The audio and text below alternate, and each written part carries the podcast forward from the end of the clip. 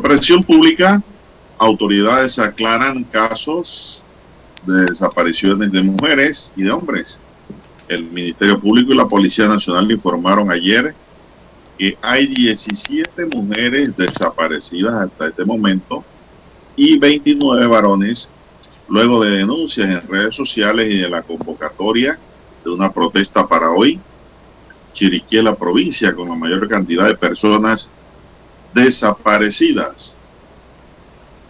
El contrasentido de la prueba idónea en los procesos a diputados es un tema hoy, día de análisis.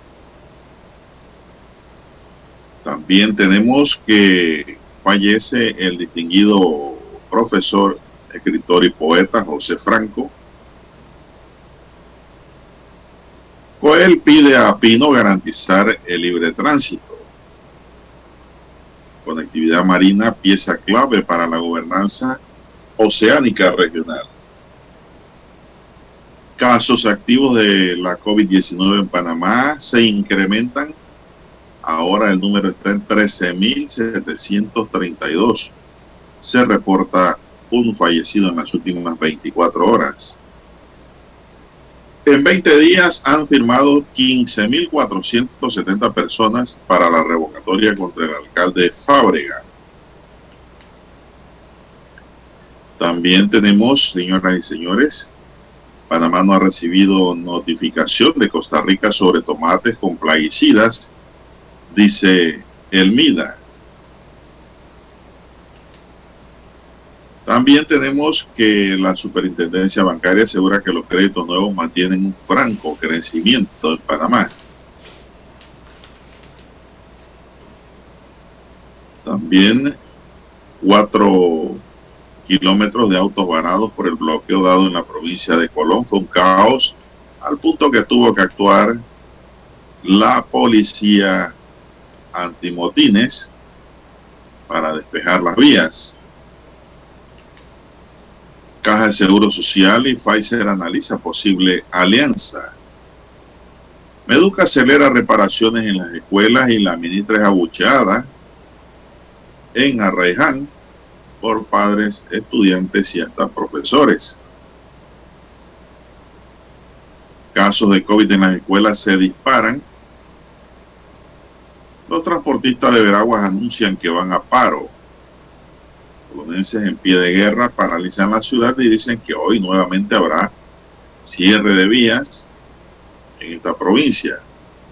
La policía antimotines se prepara también para despejar las calles y avenidas de la provincia de Colón.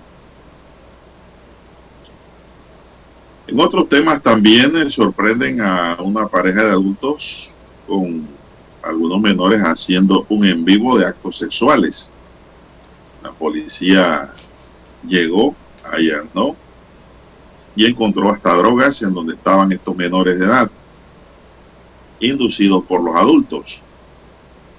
Esto ocurrió en Condado del Rey. Fanáticos de la música de salsa pueden reclamar su dinero, dice Acodeco, si no la empresa no les cumple, ya que Mar Anthony no se presentó al evento por el que vendieron muchísimos boletos a altos precios. También, señoras y señores, inicia juicio oral contra cinco que participaron en fuga de israelí de la cárcel. El matagato ya está detenido y enfrenta a la justicia. También atrapan a tres sujetos con armas de fuego en el área del Chumical. Amigos y amigas, estos son solamente titulares. En breve regresaremos con los detalles de estas y otras noticias. Estos fueron nuestros titulares de hoy. En breve regresamos.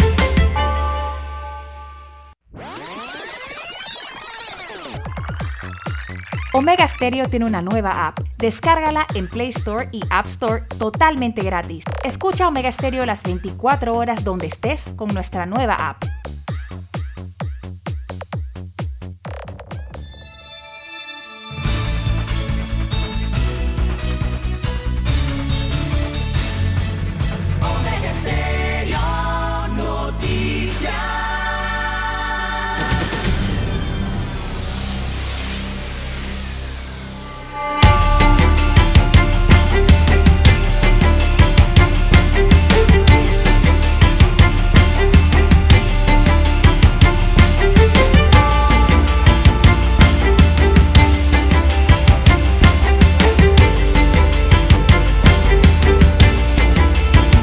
Bien, amigos y amigas, muy buenos días. Bienvenidos a este espacio informativo. Hoy es martes. Y es martes 10, ¿verdad? 10 de mayo del año 2022. En el tablero de controles está don Daniel Arauz Pinto. En la mesa informativa le saludamos. César Lara. Y Juan de Dios Hernández Sanur para presentarle las noticias, los comentarios y los análisis de lo que pasa en Panamá y el mundo en dos horas de información, iniciando esta jornada como todos los días con fe y devoción, agradeciendo a Dios Todopoderoso por esa oportunidad que nos brinda de poder compartir una nueva mañana y de esta forma llegar hacia sus hogares, acompañarles en sus automóviles, en su puesto de trabajo y donde quiera que usted se encuentre. Hasta ahora, ¿verdad? Gracias por su sintonía, gracias por la espera, gracias por acompañarnos.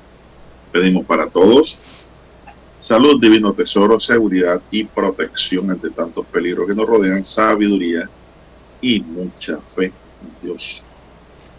Mi línea directa de comunicación es el WhatsApp del doble seis catorce catorce cuarenta y cinco. Allí me pueden escribir al doble seis catorce catorce cuarenta y cinco. César Lara está en Twitter. Lara, ¿cuál es su cuenta? Bien, arroba César Lara R es mi cuenta en la red social Twitter. Repito, arroba César Lara R, eh, tanto para Twitter como para Instagram. Allí puede enviar sus mensajes, sus comentarios, denuncias, fotodenuncias, el reporte del tráfico temprano por la mañana. Esos incidentes o accidentes, bueno, usted los puede enviar allí, le sirve de información al resto de los conductores. Buenos días, don Daniel Araúz, acá en la técnica en la unidad remoto, don Juan de Dios Hernández, muy buenos días para usted y también muy buenos días para todos los amigos oyentes que nos escuchan a nivel del planeta en omegaestereo.com.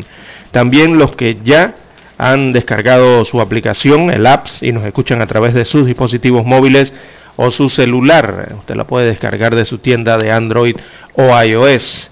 También los muy buenos días hoy para todos los que nos escuchan a través de las dos frecuencias que cubren la República de Panamá, tanto en sus comarcas, provincias, como en el área marítima, y también los que ya están con nosotros a través de la televisión, ¿sí? Omega Estéreo llega al canal 856 de Tigo, televisión pagada por cable a nivel nacional. ¿Cómo amanece para hoy, don Juan de Dios? Bueno, bien, gracias a Dios. Espero que usted esté bien también. Muy bien, sí. Panamá mantiene 13.732 casos activos de la COVID-19 tras registrar ayer, 9 de mayo, 1.359 casos nuevos positivos, por lo que el Departamento de Epidemiología del Ministerio de Salud dice que la positividad alcanza ahora el 22.4%.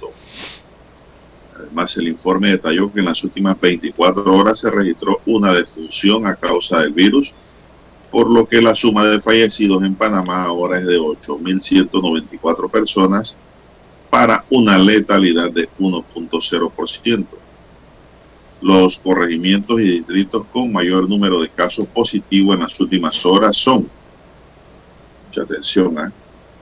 Chitré, vuelve Rufín Alfaro, pueblo, César. Hmm. Juan Díaz, Penonomé y San Francisco. En el país se contabilizan a la fecha 789.830 casos acumulados de la COVID-19, 767.904 personas recuperadas, se aplicaron 6.080 pruebas nuevas.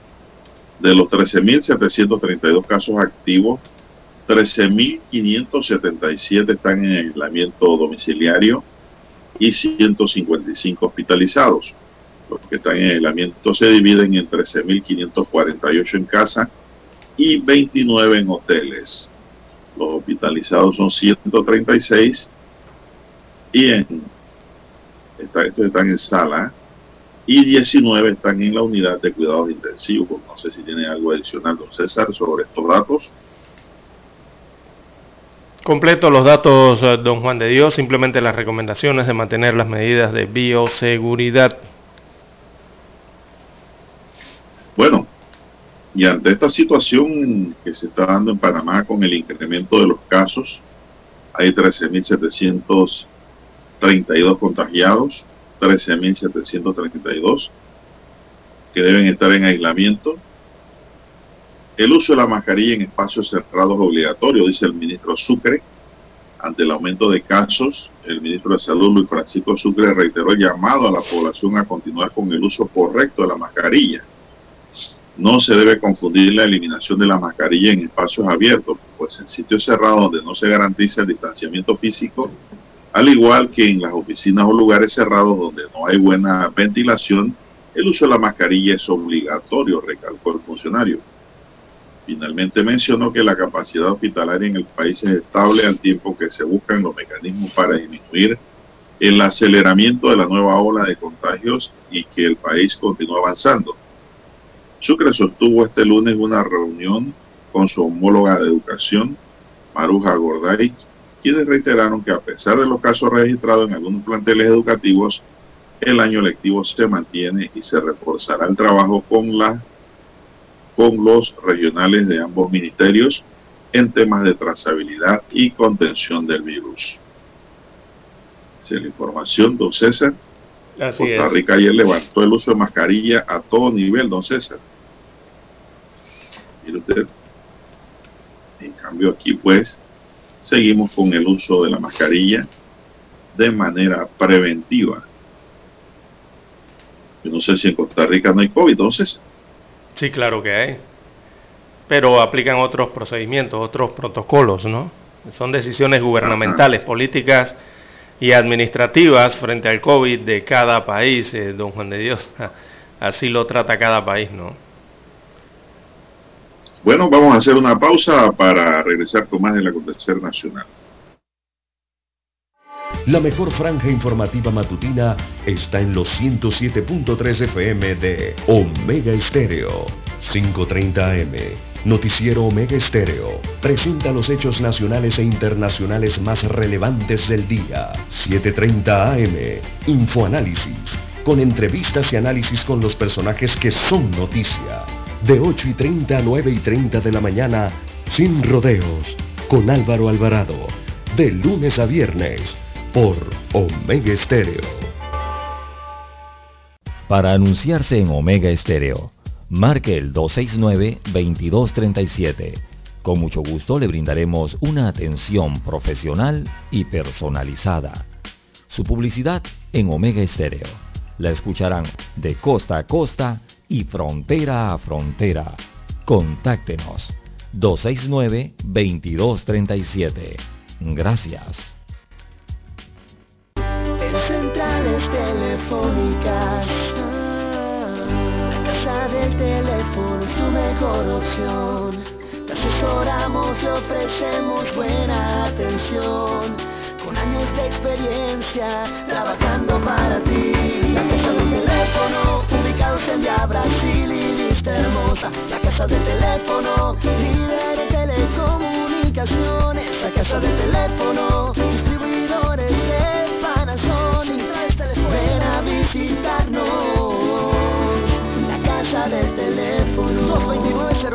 229-0465. lsdtcorp.com. Distribuidor autorizado Panasonic. Omega Stereo tiene una nueva app. Descárgala en Play Store y App Store totalmente gratis. Escucha Omega Stereo las 24 horas donde estés con nuestra aplicación totalmente nueva.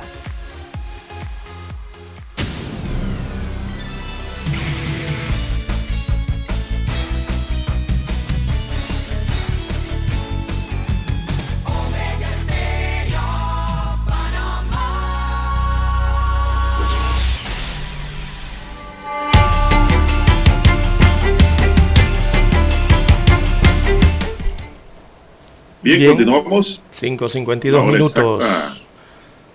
¿Qué hora tenemos ya, don Las 5.52 minutos eh, de la mañana en todo el territorio nacional.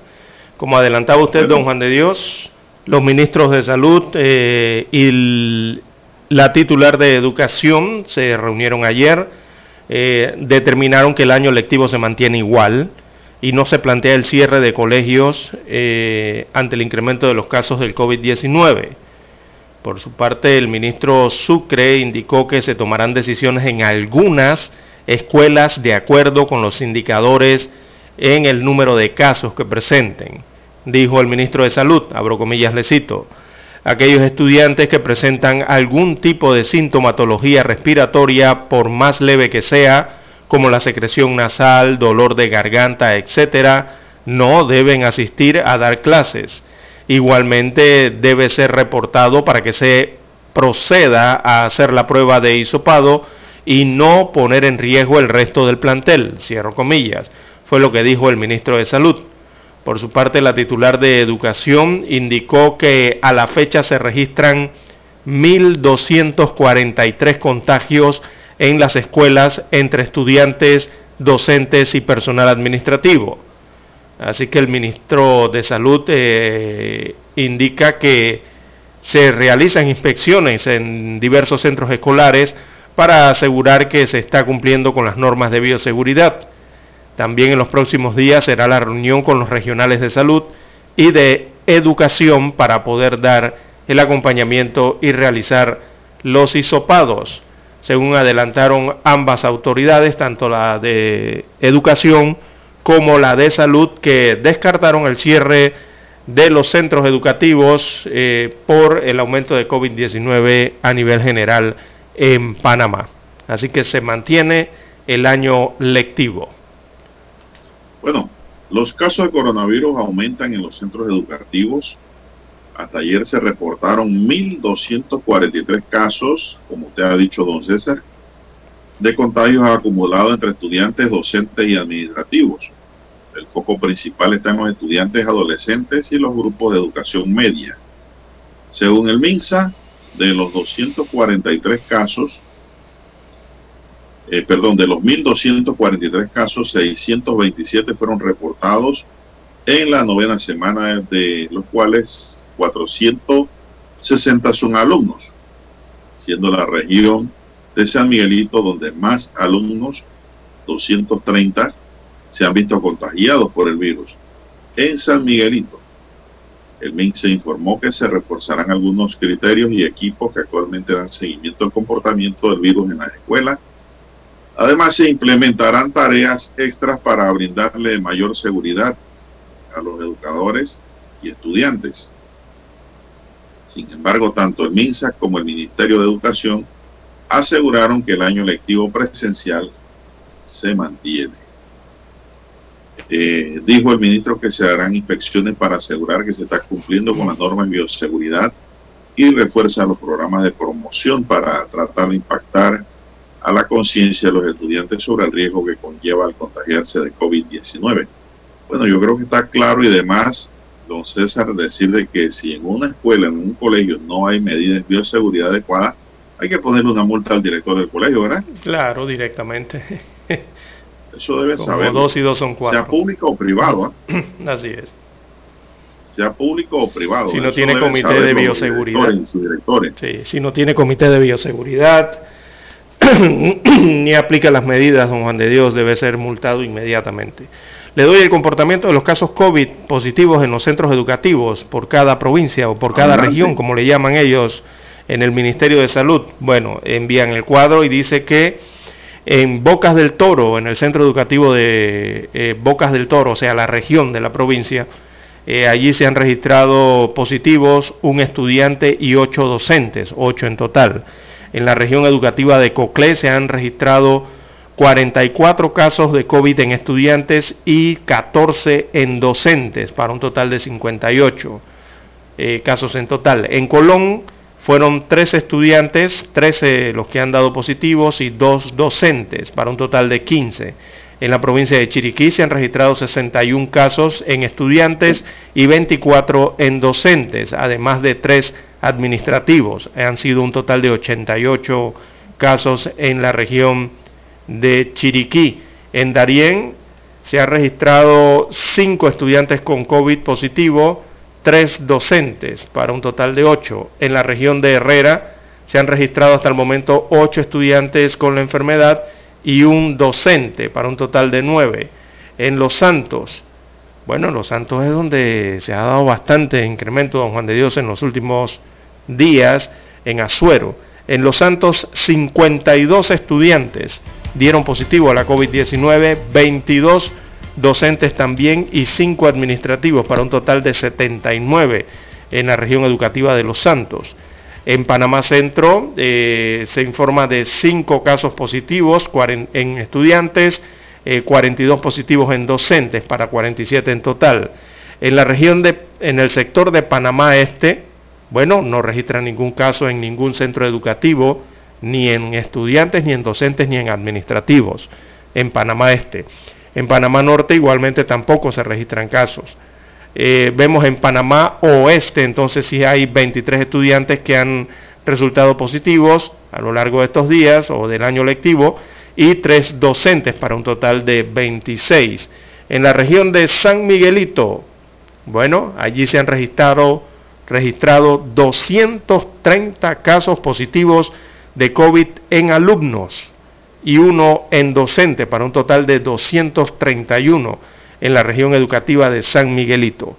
En Veraguas, 18 casos positivos en alumnos, 27 en docentes y 12 en administrativos para un total de 57. Las comarcas Don Juan de Dios, eh, bueno, no se ha entregado la información hasta el momento en ninguna de las tres comarcas, ninguna ya la en ni la nave Bucle.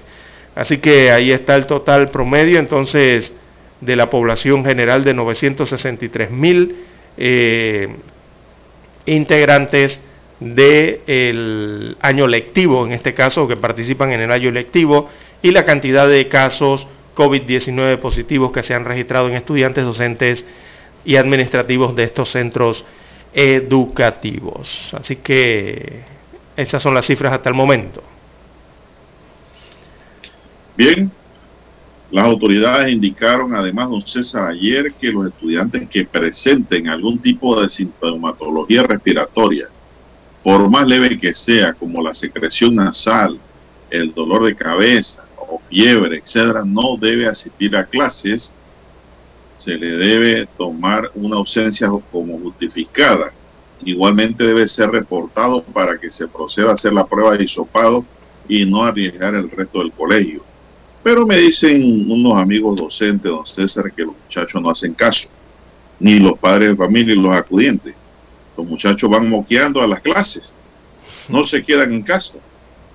Entonces eso les crea un problema a ellos también. Bueno, yo creo que van a tener que mandarlos para la casa o mandarles a hacer hisopado. Si van a las clases en esas condiciones, don César. Hisopado, sí, sobre todo. Pero la responsabilidad principal es de los acudientes, de los padres. Bien, amigos y amigas, vamos a hacer una pausa para regresar con más. Seis en punto de la mañana.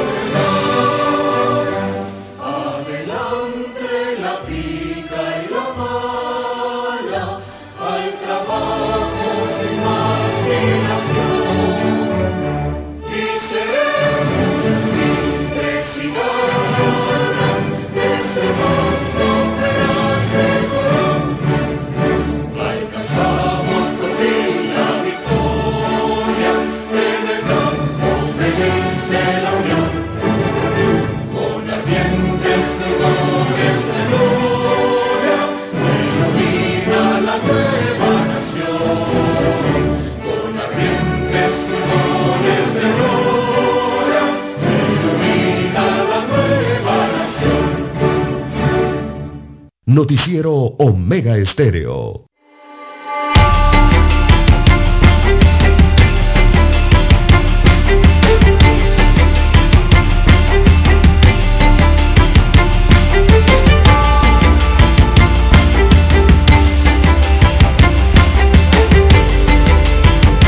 Continuamos amigos y amigas. Eh, gracias por su sintonía. Están escuchando Omega Estéreo, cadena nacional y su noticiero Omega, el primero con las últimas. Los transportistas de la provincia de Veraguas anunciaron ayer la paralización del servicio por dos horas en la terminal de Santiago el día miércoles, o sea, mañana. Según los transportistas, la protesta se realiza por el alto costo del precio del combustible y el reclamo a un aumento de pasaje. Esto es un preludio de un paro nacional que estamos dispuestos a convocar si no hay respuesta del gobierno en la mesa de diálogo de esta semana advirtieron los buceros de Veragua. César. Eso es lo que... En tanto, ayer en Colón hubo una protesta enorme, don César. Un caos, dice un caos, se vivió ayer en Colón. Decenas de ciudadanos se volcaron a las calles. El desempleo, el alza del combustible por mejores condiciones de vida fueron algunas de las razones expuestas.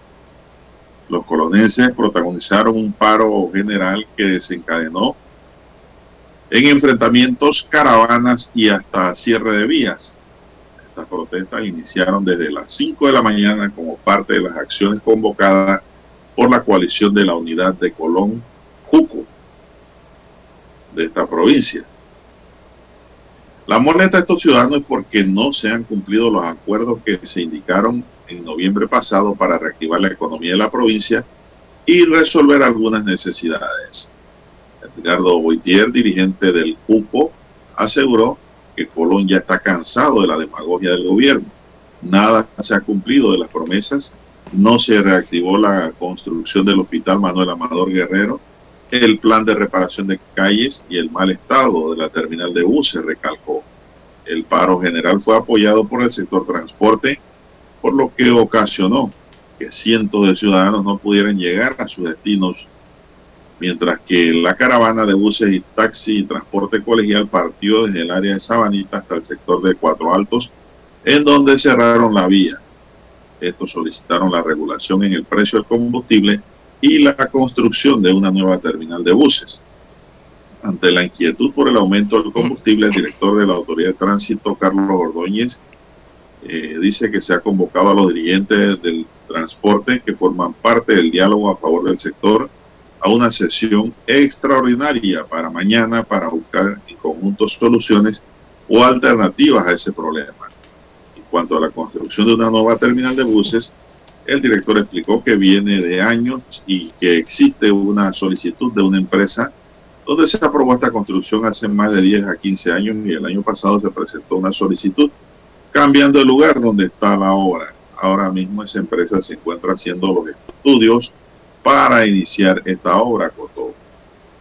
También se dieron cierres en el sector del 20, Colón, en Escobal y Achote, en la costa abajo.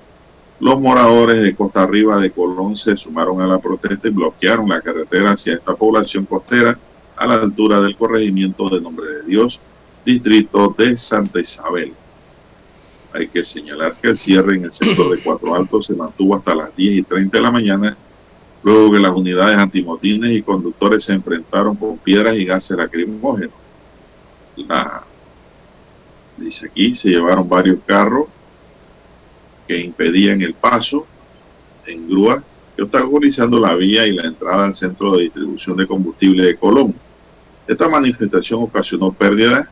El presidente de la Cámara de Comercio de Colón, eh, Michael Chen explicó que un día de paro representa una pérdida millonaria, sobre todo en la movilización de la carga desde Colón. Un paciente no puede recibir su medicamento. La zona libre está sumamente afectada por restricciones económicas y el cierre de un día ocasionada en caos. Dijo que el 28% de las empresas que, quedaban, que quedaban en Colón en el casco y la zona libre de Colón han cerrado para siempre, arriba el 20% de la tasa de desempleo. Mm. Es un llamado al diálogo, la cordura y la paz. Le solicitó al gobierno sentarse con la sociedad civil de la provincia y comunicar los proyectos que tienen sobre la mesa, que se van a hacer y que se están haciendo. Los colonenses están pidiendo una nueva terminal de buses, como ya dijimos, un nuevo hospital, empleos, estadios deportivos, el inicio del centro de cultura, mejoras a la vía, agua potable, entre otras situaciones comunitarias. Esto es lo que se dio ayer en Don César en Colón. No sé si tiene algo usted adicional al tema para ampliar. Eh, bueno, en las demás provincias también le van a pedir al, eh, al, gobierno central que les construya una terminal de buses para sus provincias también. Esta problemática con la terminal de buses, don Juan de Dios, viene desde hace, desde hace rato, se habla de la construcción, el año pasado el ministro de Vivienda, Rogelio Paredes, habló de esta construcción y, prácticamente aseguró que el año pasado iniciaría precisamente esa construcción. No ha sido así hasta el momento. Eh, se prevé que ese proyecto se realice a través de la figura de la asociación público-privada, la denominada APP o APabilidad. Eh, supuestamente para evitar la burocracia ¿no? que caracteriza este tipo de obras. Pero lo que estamos viendo en Panamá, don Juan de Dios, con esto de la asociación público-privada, e incluso hay una ley que se pasó para ello, es que esa figura como que está atascada, don Juan de Dios, en el tiempo. Yo no sé qué pasa con los proyectos de asociación público-privada que prometió el gobierno central pareciera que están metidos, trabados, ¿no? En el atasco eh, burocrático cuando realmente precisamente eso es lo que, lo, que percibe o lo, que persigue evitar la burocracia. Pero al parecer se quedan trabados de todas maneras. Bueno, la terminal de transporte de Colón es una de ellas. Eh, ya se había anunciado su construcción o por lo menos su inicio y no ha sido así hasta la altura de este año 2022 se habla de unos 25 millones eh, de dólares para construir esa terminal eh, en los terrenos del corredor, ¿verdad? Eh, son los que se utilizarían entonces o se prevén utilizar para el desarrollo de ese proyecto y bueno, hay unos requisitos de, la, de, la, institución correspondiente que hay que cumplir. cuando hablamos de institución, perdón, correspondiente, estamos hablando de la autoridad del tránsito y transporte terrestre para poder realizar eh, ese proyecto Don Juan de Dios. Bueno, todo ese caos se vivió el día de ayer, una batalla campal prácticamente, en el que se vivieron momentos de mucha confusión, también eh, mucha corredera en la provincia de Colón y tiradera de piedras eh, contra la Policía Nacional allá en la ciudad de Colón, sumado a este cierre de vías que afectó eh, la economía de esa provincia y también de la comarca mm, Gunayala. Eh, y no simplemente allí se dieron problemas, eh, don Juan de Dios, también fue otro caos, don Juan de Dios, por cuatro kilómetros de autos varados por bloqueo, pero en esta ocasión hacia el área occidental del país, allá donde está la provincia de Chiriquí, en el área fronteriza, ya que los transportistas de carga de Panamá se mantenían en pie de guerra en la zona fronteriza con Costa Rica. Ellos exigían que sus pares extranjeros no tengan ventaja y que reciban en nuestro país el mismo trato que dan en sus países. Además pidieron el congelamiento de los precios del combustible allá en la provincia de Chiriquí, en el área fronteriza. Así que otros reclamos que hicieron al gobierno los transportistas son que los dejen circular normalmente por la zona libre sin el sticker. Desde el domingo 8 de mayo, los agremiados en la Asociación de Transportistas Unitarios Unidos de Panamá, que es la ATRUPA, y la Independiente, también cerraron el paso en la frontera. Así que la fila de vehículos varados en la vía panamericana con dirección hacia la República de Costa Rica superaba los 4 kilómetros. Eh, se reunieron con una comisión de alto nivel conformada por los viceministros Carlos Roñoni y Omar Montilla de Desarrollo Agropecuario y de Comercio e de Comercio Interior, en este caso, entre otras autoridades. Así que entre lo que se acordó en la reunión está incluir los incluir a los camioneros o los traileros, como los denominan, en la mesa logística en la que se está analizando el aumento de la tarifa del transporte internacional de carga de Panamá a Centroamérica. Así que allá, también en la región fronteriza entre, entre Panamá y Costa Rica, en la provincia de Chiriquí, eh, hay, otro, hay otra problemática también por un bloqueo de eh, estos camiones tractores eh, y articulados varados en la carretera panamericana. Bueno, y como si fuera poco, don César, me informan que en Villaporra ya hay una cantidad de camiones de volquetes también protestando a esta hora de la madrugada. Imagínese usted. No me diga que por la basura. me imagino que es porque no tienen carga hay trabajo.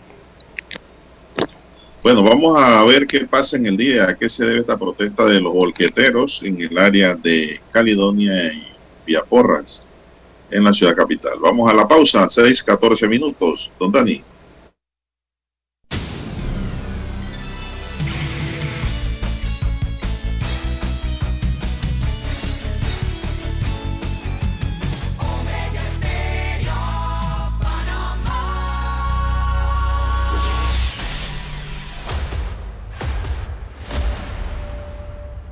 Desde los estudios de Omega Estéreo, establecemos contacto vía satélite con la voz de América. Desde Washington, presentamos el reportaje internacional.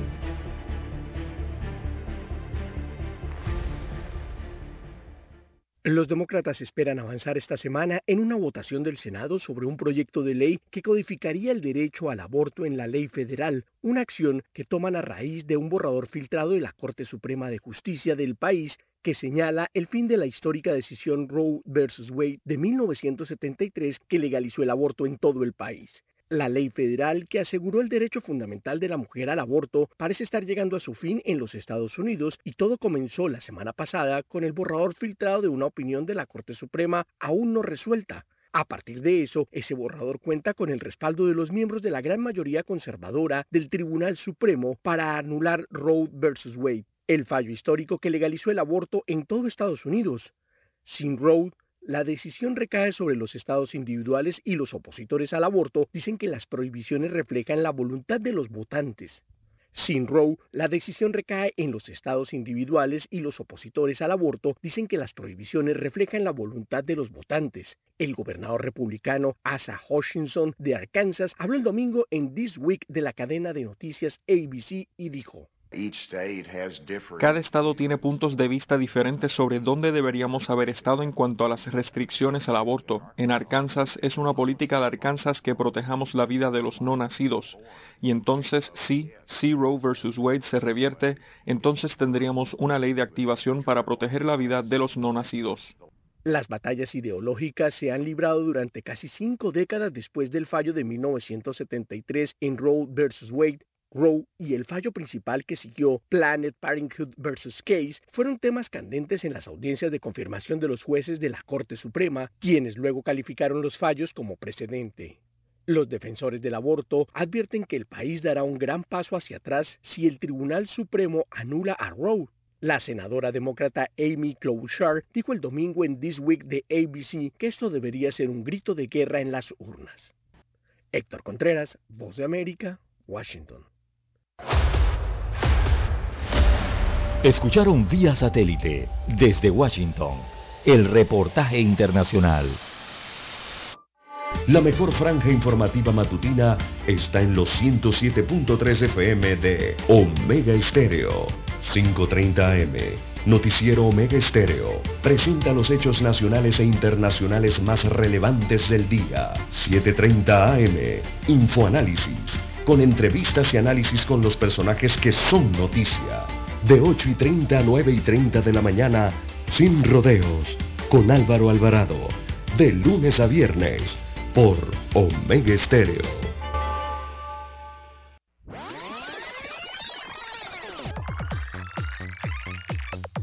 Omega Stereo tiene una nueva app. Descárgala en Play Store y App Store totalmente gratis. Escucha Omega Stereo las 24 horas donde estés con nuestra aplicación 100% renovada. Noticiero Omega Estéreo.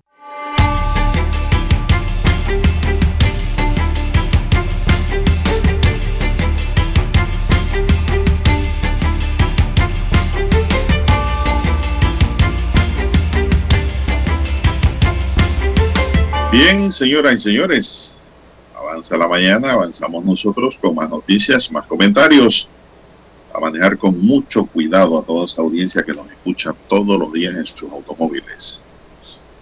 Bueno, don César, increíble pero cierto, ayer la policía y el Ministerio Público actuaron en Condado del Rey. Dos chicas de 15 y 16 años y un adolescente de 17 años fueron sorprendidos cuando hacían una transmisión de sexo en vivo en un apartamento del edificio La Toscana en Condado del Rey, donde también se decomisaron ocho sobres con marihuana y otros con cocaína y tusi, que es una cocaína rosada, es una cocaína pintada. Exacto. Cuando llegó la policía, el trío corrió desnudo hacia los baños del apartamento ubicado en el piso 10. Una de las chicas reside en la capital, en tanto que la otra joven y el chico del trío viven en Chorrera. Además, dos adultos, un hombre y una mujer, también fueron aprendidos en el apartamento. El subcomisionado Jorge Domínguez dijo que se trató de una operación de inteligencia y que el caso será remitido ahora a la Fiscalía de Familia y a la Fiscalía de Delitos Sexuales, que iniciarán una investigación sobre posible comisión del delito de pornografía infantil, don César. Eso ocurrió ayer en Panamá. Pero mire las ocurrencias, don César. hacer una sesión de sexo en vivo. Pero digo, ahí, ahí, la investigación tiene que ver si esa sesión era pagada. También, ¿no? Mira, la ola pica y se extiende, don César, en este tipo de investigación, porque si eso era pagado, lo más probable es que se puedan determinar qué personas estaban pagando por ver eso. Y eso es pornografía infantil que sepa. Por eso es. que se está investigando el tema. Yo no creo que eso lo hayan hecho abierto freeway. No creo. Esto tiene que ser un negocio, don César, que puede llevar inclusive a lo que se conoce como corrupción de personas menores de edad, explotación sexual comercial y otras conductas. Por ello entonces allí pudiera también, y sin lugar a dudas, se va a abrir el proceso por corrupción de menores. Así es, menores de 18 años. Y estas dos personas sorprendidas en el apartamento, don César, están en serio problema. Los adultos. Porque el delito nada más de corrupción de menores lleva una pena de prisión base de 8 a 10 años. Y si es calificada, es decir, agravada, va de 10 a 15 años. Así es. ¿Y dónde se pudiera producir esta agravante? En el numeral 3 del artículo 179 del Código Penal que dice que el hecho sea ejecutado con el concurso de dos o más personas o ante terceros observadores. Y aquí estamos hablando de una sesión en vivo, entonces la que estaban haciendo estos jóvenes en transmisión cibernética. ¿Qué le parece? ¿Qué nos puede comentar? Bueno, don Juan de Dios, eh, estos comportamientos sexuales eh, de los jóvenes eh, hay que tratarlos. hay que ver el tema de los valores, don Juan de Dios, cómo se forma y cómo se le habla de sexo y la sexualidad también a, nuestros, a nuestros hijos, a nuestros jóvenes, importancia de lo que equivale también a esta reciente aprobada ley de sexualidad eh, en Panamá, que bueno, todavía veo que no la han aplicado, por lo menos en los centros educativos, para hacer algún tipo de refuerzo y tratar de evitar todas esas tendencias y situaciones que han traído eh, las, las redes sociales, sobre todo las nuevas tecnologías, el modernismo, don Juan de Dios. Todo eso ha traído tendencias eh, que son aplicadas eh, lastimosamente a nivel mundial y de los que Panamá no escapa. Yo no sé si esto... El modernismo ha sido distorsionado. Exacto. Eh, no sé si esto podría caer en el cubing, en el cougar, en tantas tendencias que hay ahora por el tema de las tecnologías en el mundo que con esto de las redes sociales, don Juan de Dios, tienden a hacer estas cosas, ¿no? Así es, don César, y mire que le he hablado nada más de el caso de corrupción de menores y pornografía infantil y no hemos hablado tampoco de otro delito que le van a imputar allí a los adultos, más probablemente que la posesión de droga. También. Porque había droga en el apartamento. Esto muestra, don César, que estos muchachos tal vez no estaban en sus cinco sentidos. Estaban anestesiados, quizás. Me refiero por la droga, si en tal caso ingirieron droga. Y entonces todo esto se produce, don César, por el bill metal, por dinero. Hoy día, pues en Panamá se han perdido tanto los valores que el principal valor ahora es el valor del dinero.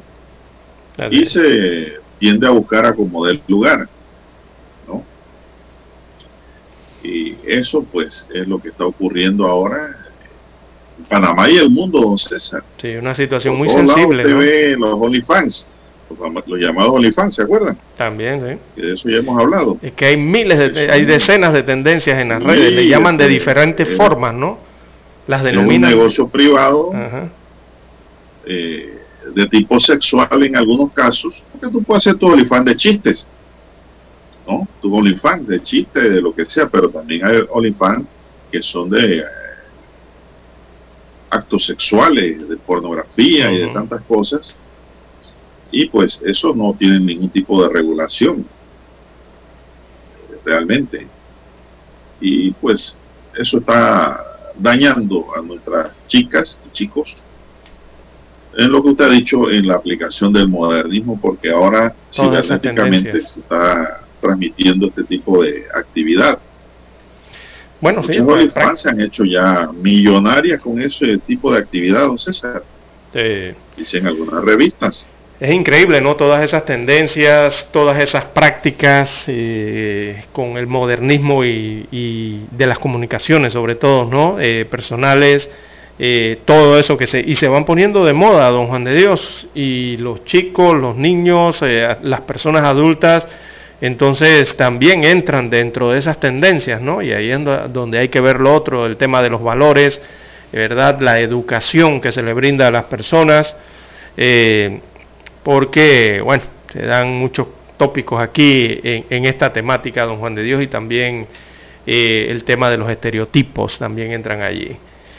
No, yo le digo otra cosa, don César, el tema del olifán puede conllevar como percursor a otro tipo de delito.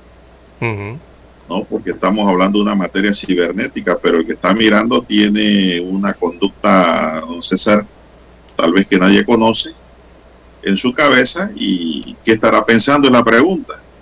Y eso pone en riesgo también a las chicas OnlyFans. ¿Por qué? Porque si llegase ese, esa persona que tiene pensamientos mal sanos en su cabeza, eh, a conocer personalmente o a buscar personalmente a la chica que le aparece en OnlyFans, puede tener, don César, un, un desencadenamiento en otro tipo de delito. Así que con estas cosas, don César, hay que tener mucho cuidado. Y la verdad es que Panamá, en Panamá eso no está ni regulado, de ninguna forma. Eso está abierto.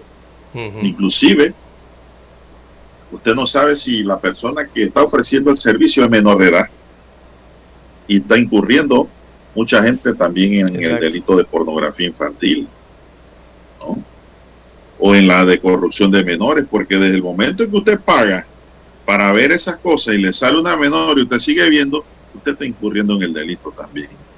Y le va a caer la misma penalidad. Así es, así es. Le cae al que lo hace. Entonces hay que ilustrar un poco a la comunidad, ¿no? Para que no, no, no caiga en errores.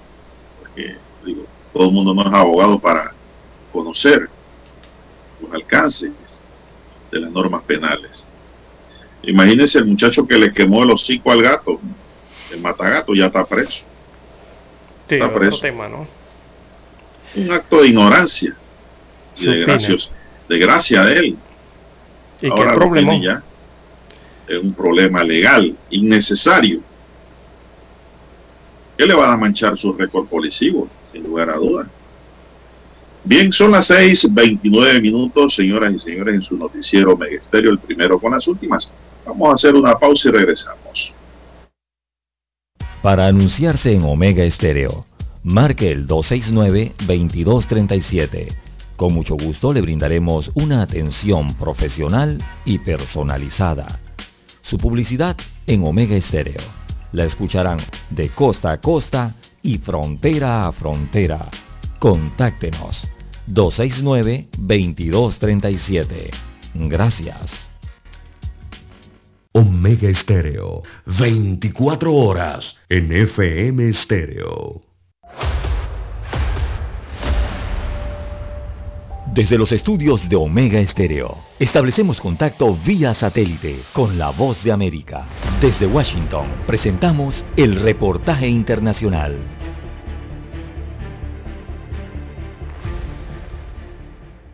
El gobierno del presidente Daniel Ortega orientó a la Asamblea Nacional de Nicaragua a reformar la Ley 331, ley electoral, a fin de limitar el periodo de campaña electoral a solo 20 días en caso de votaciones municipales y 30 días para las elecciones presidenciales, un lapso de tiempo en el que difícilmente un partido político distinto al gobernante Frente Sandinista de Liberación Nacional que mantiene una campaña permanente podrían dar a conocer su propuesta a toda la nación. Olga Valle, directora de la organización Urnas Abiertas, explicó a La Voz de América que estas reformas limitan cada vez más la participación de la ciudadanía e incrementan el control del gobierno sobre todo el proceso electoral. Lo que observamos es que una vez más están limitando la posibilidad de la manifestación pública durante este periodo, derecho que hay que decir que en la reforma de 2021 ya vino siendo limitado. La iniciativa de reforma fue presentada y aprobada el 5 de mayo en el plenario del Poder Legislativo a escasos seis meses de las votaciones municipales de noviembre que aún no han sido convocadas por el Consejo Supremo Electoral y para aprobarla se necesitó el voto de la mayoría absoluta de los legisladores por tratarse de una ley de rango constitucional. El diputado sandinista Gualmaro Gutiérrez defendió las reformas. La institución política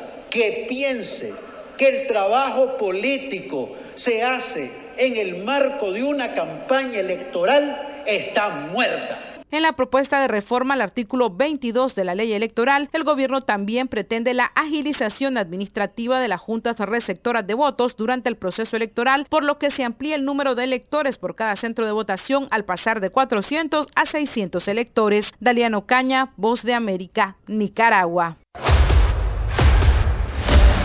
Escucharon vía satélite desde Washington el reportaje internacional.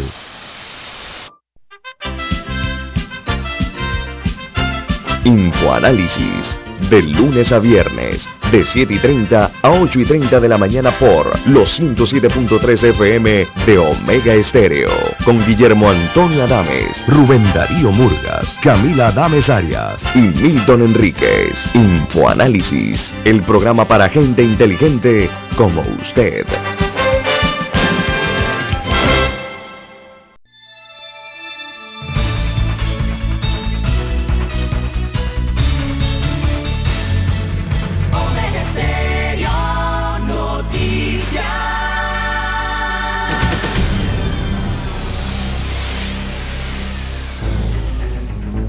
Las noticias impresas en tinta sobre papel. Con ustedes. Escuchando el periódico. Los titulares de las primeras planas de los diarios estándares de circulación en Panamá.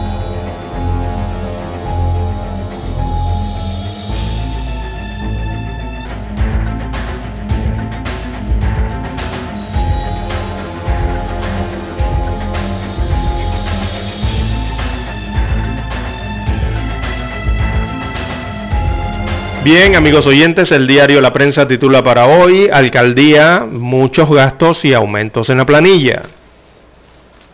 La unidad investigativa del diario La Prensa, en su entrega para la mañana de hoy, destaca que en casi tres años de gestión, el alcalde del distrito de Panamá, José Luis Fábrega, saltó de un gasto a otro y naufragó en intentos de obras faraónicas en medio del enojo ciudadano, entonces eh, por el proyecto del nuevo mercado del marisco, y también de un proceso para revocar su mandato que hasta ahora suma más de 15.000 firmas.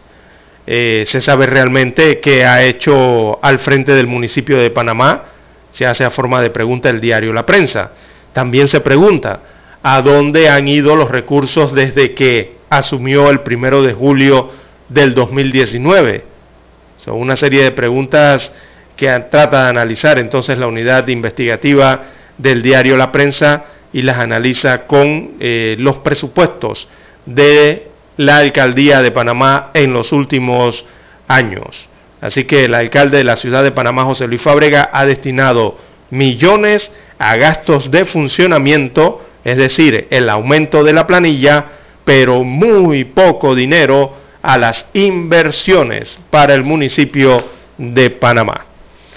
También otros títulos de la prensa, cuando los batalloneros de Noriega se ensañaron contra un país indefenso.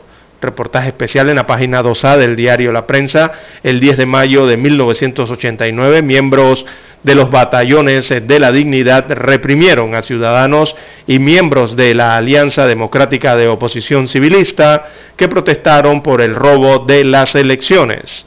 Hoy, 33 años después, varios de los que le sirvieron a la dictadura están en el poder, destaca el reporte de la prensa.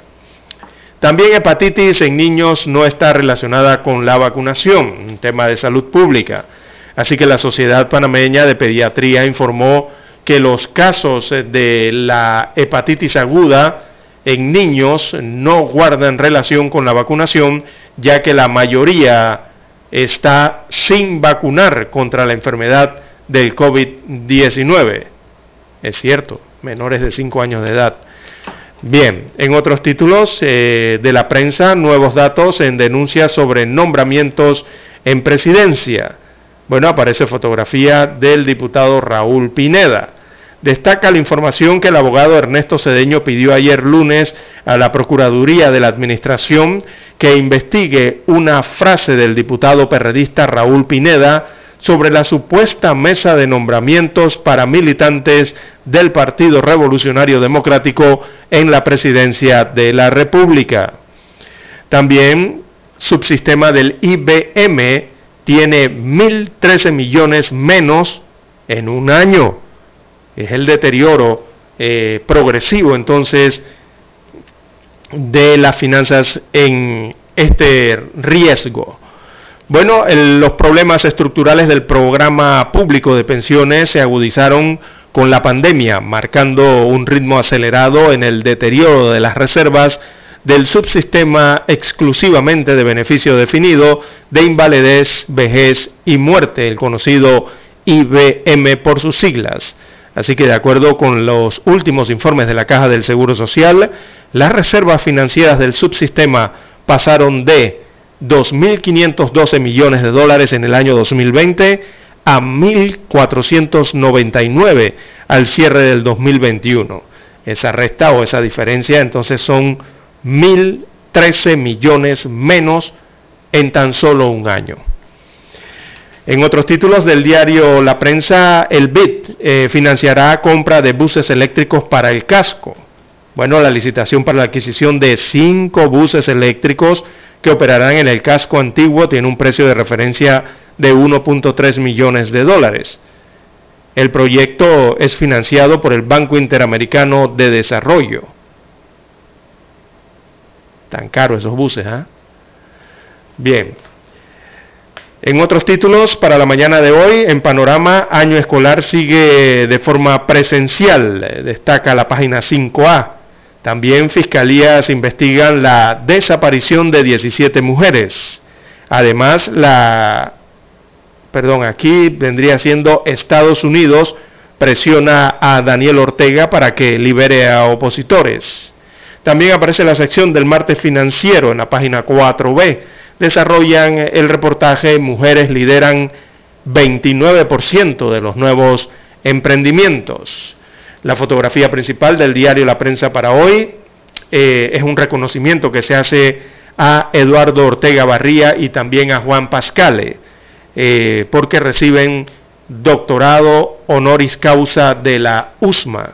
Así es, sus aportes en la investigación científica y en la docencia y su trabajo para enfrentar la pandemia fueron las razones por las que la Universidad Santa María la Antigua, la USMA de Panamá, otorgó un doctorado honoris causa al secretario nacional de la CENACIT, Eduardo Ortega Barría, y también al director del Instituto Gorgas, Juan Pascale. La gráfica muestra el momento entonces que se le entrega, o el acto de, de entrega de este honor. Bien, amigos oyentes, son los títulos eh, del diario La Prensa. Pasamos ahora a revisar la primera plana del diario La Estrella de Panamá. Bueno, la estrella de Panamá para hoy dice, por presión pública, autoridades aclaran casos de desapariciones. El Ministerio Público y la Policía Nacional informaron este lunes que hay 17 mujeres desaparecidas y 29 varones luego de denuncias en redes sociales y de la convocatoria de una protesta para hoy. Chiriquí es la provincia con la mayor cantidad de personas desaparecidas esto entra en total contradicción, don César, con lo dicho por el ministro Pino. Sí, sí. Los días que las mujeres dicen que se iban con sus parejas o estaban en el exterior. Esto que se dieron a conocer ayer las autoridades, pues, del Ministerio Público y de la Policía Nacional, echan por tierra esas explicaciones que dio el ministro Pino. El contrasentido de la prueba idónea en los procesos a diputados. La prueba idónea es un requisito que exige la ley para que el Pleno de la Corte inicie un proceso penal contra un diputado de la República. Es un tema de controversia inclusive dentro de los propios magistrados de la Corte Suprema de Justicia que tienen posiciones distintas en relación al tema. Panamá destaca en las letras en el FILBO 2022 es y muy importante especializarse para lograr una buena plaza laboral. La panameña que se ha destacado en el sector empresarial, Lorena Enríquez, cuenta cómo el poder de la academia y la autenticidad influyen en lo profesional. Recuerdos de José Franco y el intento de una despedida, pues, titular del diario La Estrella, a raíz del fallecimiento del escritor y poeta, hecho ocurrido en la provincia de Los Santos. Coel pide a Pino garantizar el libre tránsito. Si es, eh, amigos y amigas, el Consejo Empresarial Logístico, ese Coel pide al ministro garantizar el libre tránsito para poder mover los contenedores. Conectividad marina, pieza clave para la gobernanza oceánica regional. Casos activos de la COVID-19 en Panamá se incrementan a 13.732 se reporta un fallecido. En 20 días, 15.470 personas ya han firmado la revocatoria contra el alcalde Fábrega. También para hoy, el mundo está reinado por tercos, dice George Skripner. Putin justifica ataque preventivo a Ucrania y llama a evitar guerra mundial. La OMT reconoce a República Dominicana por su ejemplar recuperación turística. Muestra una playa totalmente llena, don César, parecen hormiguitas o cangrejos en el mes de junio. De la gente, pues, tomando sol en la playa dominicana. Panamá no ha recibido notificación de Costa Rica sobre tomates con plaguicidas, dice el Ministerio de Desarrollo agropecuario, la Superintendencia de Bancos asegura que los créditos nuevos mantienen un franco crecimiento en Panamá. Los campeones de las cinco grandes ligas, Alemania, Francia y España ya tienen campeones, sin embargo en Italia e Inglaterra cuatro equipos se disputan sus respectivas ligas. En la adrenalina al máximo se presagia en la segunda válida del automovilismo, don César, a usted que le gusta los pedales, el timón y la velocity. En chorrera. En la chorrera, don Juan de Dios. Así es, en la chorrera va a ser esta actividad en campo abierto. actividad muy buena. A mí me gusta el automovilismo, César, desde niño. Paro armado deja más de 300 hechos de violencia que afectan a Colombia. Estados Unidos critica las absurdas palabras de Putin en las que acusa a la OTAN de la guerra en Ucrania. López Obrador no ha recibido ningún reclamo de Estados Unidos por política exterior y dudas y críticas sobre los decretos marcan el inicio de Chávez en Costa Rica. Señoras y señores, estos son los principales titulares que le podemos brindar del diario La Estrella de Panamá para la fecha. Concluimos con la lectura de los titulares correspondientes a este martes. Vamos a la pausa y regresamos, don Dani. Hasta aquí, escuchando el periódico. Las noticias de primera plana, impresas en tinta sobre papel. 7.30 AM. Infoanálisis, con entrevistas y análisis con los personajes que son noticia. La mejor franja informativa matutina está en los 107.3 FM de Omega Estéreo, cadena nacional. Para anunciarse en Omega Estéreo, marque el 269-2237. Con mucho gusto le brindaremos una atención profesional y personalizada. Su publicidad en Omega Estéreo. La escucharán de costa a costa y frontera a frontera. Contáctenos 269-2237. Gracias.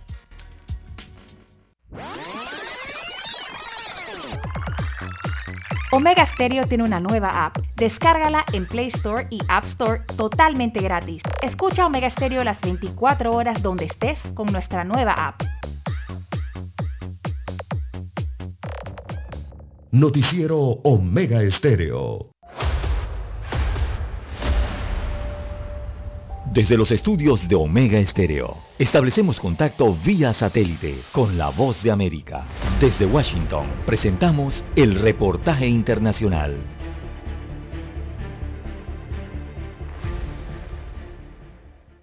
La legislación venezolana, según expertos, no contempla artículos que tipifiquen, reconozcan y establezcan las obligaciones, así como mecanismos de atención contra el acoso escolar, por lo que reconocen la necesidad de legislar en la materia, y recientemente la Asamblea Nacional de Mayoría Chavista presentó un anteproyecto de ley de convivencia pacífica escolar. Al respecto, SECODAP, una organización dedicada a velar por los derechos de los niños, niñas y adolescentes, considera que se trata de un documento ambiguo, impreciso y con vacíos legales, e insisten en la necesidad de promover una consulta amplia como reitera Carlos Trapani, coordinador de la institución. Donde, bueno, los conceptos que se plasmen, bueno, se ajusten a la literatura clásica y sobre todo a conceptos de Naciones Unidas, entendiendo que el acoso es una forma de violencia intencional, no deseada, progresiva, responde a una simetría de poder y es una forma de violencia que se materializa entre pares. Hablar que cualquier miembro de la comunidad educativa puede generar situaciones de acoso distorsiona el concepto. Trapani cuestiona que en Venezuela no existan datos oficiales que permitan identificar el alcance de la violencia en función al acoso escolar e insiste en que más allá de una ley, los niños, niñas y adolescentes requieren políticas públicas, un diagnóstico real de sus problemas, metas claras y seguimiento. La semana pasada, el fiscal general de Venezuela, Tarek William Saab, anunció en Twitter la designación de fiscales para sancionar casos de acoso escolar y divulgó videos donde se evidencian los episodios de maltrato por parte de adolescentes, una situación cuestionada por distintos sectores debido a que, según dicen, promueve la estigmatización y se estarían violando garantías establecidas en la Ley Orgánica de Protección de Niños, Niñas y Adolescentes. Carolina Alcalde, Voz de América, Caracas. Escucharon vía satélite desde Washington el reportaje internacional. Es momento de adentrarnos al mar de la información. Este es el resultado de nuestra navegación por las noticias internacionales más importantes en este momento.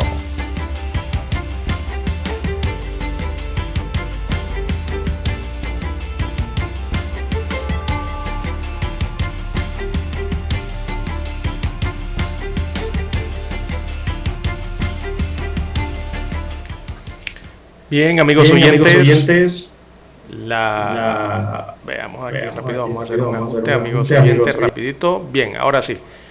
Eh, a nivel internacional, de relieve para hoy, don Juan de Dios, eh, tenemos que Ferdinand Bonbon Marcos, Bueno, este es el hijo del ex dictador en Filipinas. Bueno, ayer arrasó por completo, don Juan de Dios, amigos oyentes, en la elección presidencial de Filipinas. Casi 30 millones de votos sacó ayer el hijo del ex, del ex dictador Marcos. Eso es más del 60% de la votación.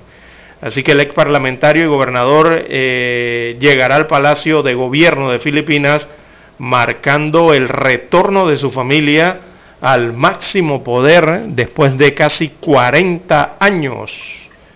Así que él nos, eh, eh, este hijo de Ferdinand Marcos, eh, él no soñaba con ser presidente, pero su madre tuvo claro que lo sería desde su infancia.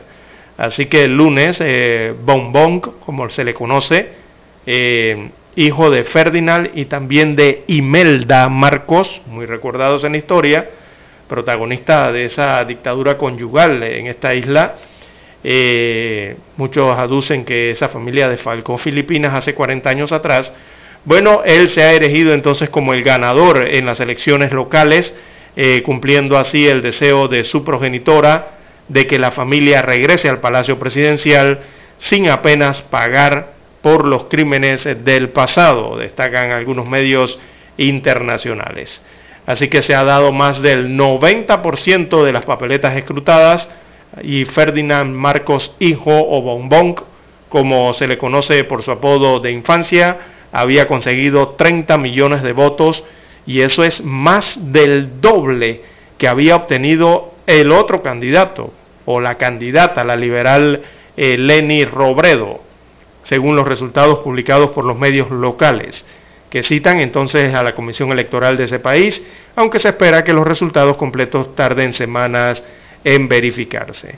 Pero lo que ya se ha contado, don Juan de Dios, es que ha sido un aluvión, eso prácticamente, un tsunami de votos a favor de el hijo de Ferdinand Marcos, en este caso Bonbon, le llaman así para diferenciarlo eh, de eh, su padre.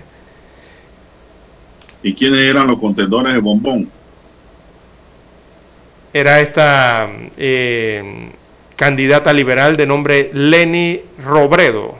Era la que más cercana iba, ¿no? En la votación eh, en este país. Bueno, ¿y en qué quedó Sara Duterte, hija del presidente saliente? Sara Duterte lo acompaña. Es la vicepresidenta. Entonces, ¿hay continuismo allí o no hay continuismo, don César? Eh, después de tantos años, eh, parece que sí, don Juan de Dios, todo indica que así sería, ¿no? Eh, luego de esta victoria de, de Marcos Hijos. Marcos Junior. Junior, el este Partido Federal de Filipinas. Bueno, Duterte ya no podía presentarse por constitución y ley, don César. Ya no podía ir a reelegirse. Entonces el padre. colocó a su hija de vicepresidenta de Bombón. Es lo que no entiendo, porque según Duterte él era un, es un hombre anticorrupto, perseguidor del narcotráfico y actividades ilícitas. Inclusive tiene la pena de muerte y entonces ahora pues coloca a su hija como vicepresidenta. ¿O será que Bombón va a ser un convidado de piedra allí, un monicaco? Y el que va a mandar es Duterte a través de su hija. Bueno, no sabemos cómo será eso, don Juan de Dios. Sara Duterte Son interrogantes. Son interrogantes, don César, que surgen. Eh, en esa elección en Filipinas, desde hace meses, don Juan de Dios, todas las encuestas eh, daban, daban desde el principio de la campaña electoral eh, a estos como ganadores, o eran los que tenían mayores opciones, ¿no? Tanto Marcos como Duterte. Pero después vino esa, esa especie de alianza, ¿no? Entre el hijo de Ferdinand y la hija de, de Duterte. Mire usted cómo es la vida, ¿no? Como es Filipinas. Bueno, eso, don César, por un lado, ¿no? Ahora, muchos te dirán, no, los hijos no tienen responsabilidad sobre lo que hacen los padres, ¿no? Ferdinand Marcos fue eh, denunciado por todo tipo de ilícitos cometidos en Filipinas, sobre todo actos de latrocinio. Pero, especulado, ¿no? A nivel gubernamental. Los actos de latrocinio a nivel gubernamental, cuando lo cometen los funcionarios, se llama peculado. Pero popularmente todo eso se conoce como ladronería. Bien, eso ocurrió en Filipinas. Eso fue ayer, lunes. En otro tema, don César, acá en nuestro hemisferio, al menos 309 hechos de violencia y 178 municipios afectados en 11 departamentos, deja cuatro días de paro armado ordenado por el clan del Golfo en represalia por la extradición a Estados Unidos de su máximo jefe, Dairo Antonio Usuga, alias Otoniel. Así lo dijo este lunes un balance de la Unidad de Investigación y Acusación de la Jurisdicción Especial para la Paz a cargo del mecanismo unificado de monitoreo de riesgo del Sistema Integral para la Paz. Por su lado, el Ministerio de Defensa informó que las acciones terroristas del Clan del Golfo, la mayor banda criminal del país, deja hasta este momento 187 vehículos entre camiones, autobuses, buses y motocicletas afectados por el paro armado que supuestamente termina a medianoche o terminó a medianoche ayer luego de cinco días iniciado, según el mecanismo de la JEP. 22 ataques armados a la fuerza pública. En esos hechos fueron asesinados dos militares y también hubo cinco ataques a misiones humanitarias. A eso se suma que hoy la policía y un soldado fueron asesinados luego de que presuntos miembros del clan del Golfo atacaran con explosivos una caravana humanitaria que custodiaba en el departamento de Antioquia. El comando de la séptima división del ejército detalló que la caravana cubría la ruta entre el municipio de Santa Fe de Antioquia y la región de Urabá, cuando fue atacada con explosivos al paso por la vereda aldea Guadual de la localidad de Cañas Gordas. Acuerdo con la cifra de, de mecanismo, las acciones dejan en promedio una acción violenta cada 20 minutos. Igualmente informa que el 100% de los municipios de la Guajira y Chocó fueron afectados por el paro ejecutado por el Clan del Golfo. Detalló además que en el 16% de los municipios en Colombia se registraron graves afectaciones a los derechos a la vida, la integridad física y la libre movilidad durante cuatro días de paro armado, César. Así es. Bien, 6.57 eh, minutos de la mañana en todo el territorio nacional y los peores pronósticos se han cumplido, eh, don Juan de Dios, en la tragedia ocurrida en La Habana, Cuba, en el Hotel Saratoga. Así que la tragedia del Saratoga sigue creciendo, ya suman 41 muertos y 5 personas siguen desaparecidas, según los últimos reportes eh, de este evento, este, esta desgracia ocurrida hace algunos días en el centro de La Habana, producto de esa violenta explosión originada por una fuga de gas que destruyó el pasado viernes el icónico Hotel Saratoga, allí en el corazón de La Habana Vieja, como le conocen en Cuba. Y crece lastimosamente eh, la tragedia eh, al pasar de las horas, al pasar de los días. Repetimos, ya van 41 muertos confirmados por las autoridades cubanas incluidos cuatro menores de edad y una mujer embarazada, además de algunos turistas, en este caso eh, de origen español o españolas, porque eran mujeres. Eh, es una lástima lo que ha ocurrido en La Habana y según el último parte oficial, eh, aún permanecen 24 heridos, continúan ingresados en diferentes hospitales, de los cuales 19 son adultos y 5 niños.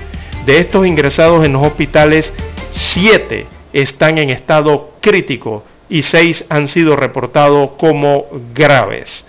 Así que es el reporte que hay desde La Habana, Cuba, producto de esta explosión la semana pasada.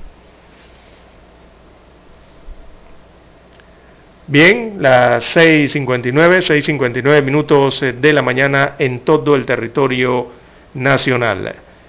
También en otras informaciones eh, de carácter internacional eh, tenemos eh, para hoy que al menos ocho muertos deja represalia de narcos de Colombia por la extradición de Otoniel a Estados Unidos de América. Así que tras la expulsión de su líder a Norteamérica, el denominado Clan del Golfo completó este lunes cinco días de paro armado en buena parte del país sudamericano. Entre las víctimas hay tres eh, civiles. Eh, las últimas escenas fueron de un camión que fue destruido por miembros del clan del Golfo, camión que transportaba arroz, ¿verdad? Eh, hacia estos poblados. Así que continúa esa problemática en Colombia y un poco más abajo en Ecuador, un nuevo enfrentamiento en una cárcel en ese país dejó al menos 43 muertos y 13 heridos. Esto en medio, en medio de esta situación, 220 presos aprovecharon para fugarse de esa cárcel en Ecuador. Posteriormente, 112, 112 de estos fueron recapturados por, los uniformados a las afueras de la prisión de Santo Domingo, como se le conoce esta prisión eh, en Ecuador. Eh, esto fue un enfrentamiento registrado entre bandas rivales allí dentro de esta cárcel, bandas que están vinculadas con el narcotráfico, en donde en medio de esa situación entonces esos más de 200 presos se fugaron y en medio de toda la situación al menos 43 murieron y 13 resultaron heridos. Ya tenemos la conexión satélite desde la voz de los Estados Unidos de América. Adelante, Daniel.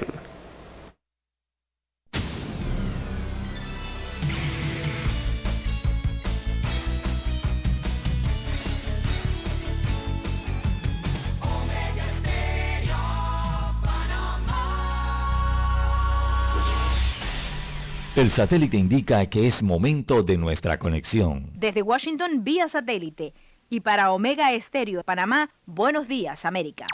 Buenos días América, vía satélite desde Washington.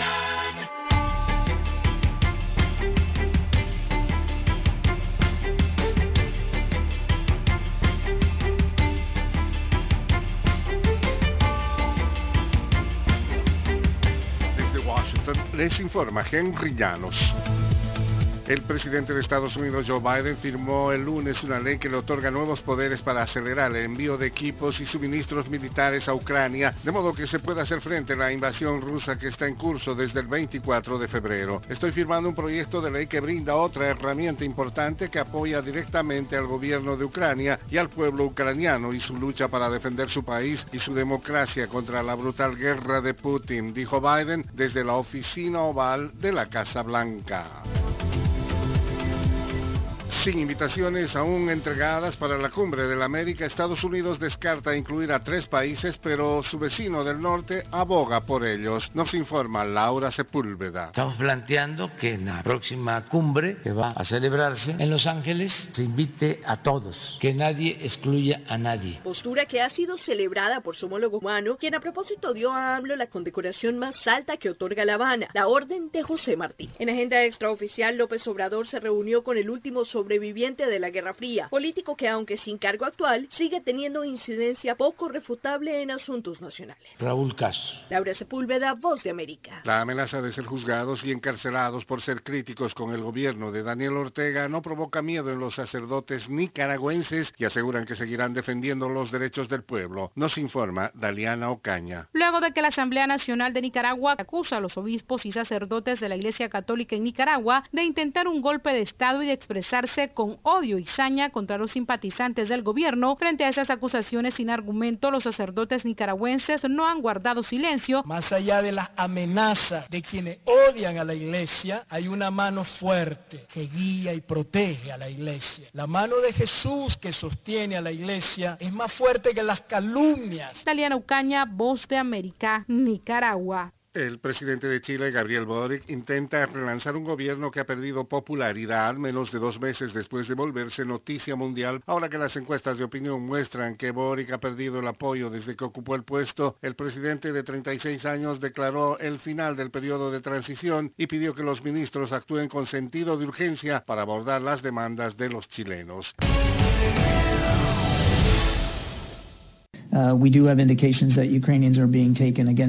Los ucranianos han sido enviados contra su voluntad a Rusia, dijo el portavoz del Pentágono John Kirby, confirmando la información de las autoridades ucranianas.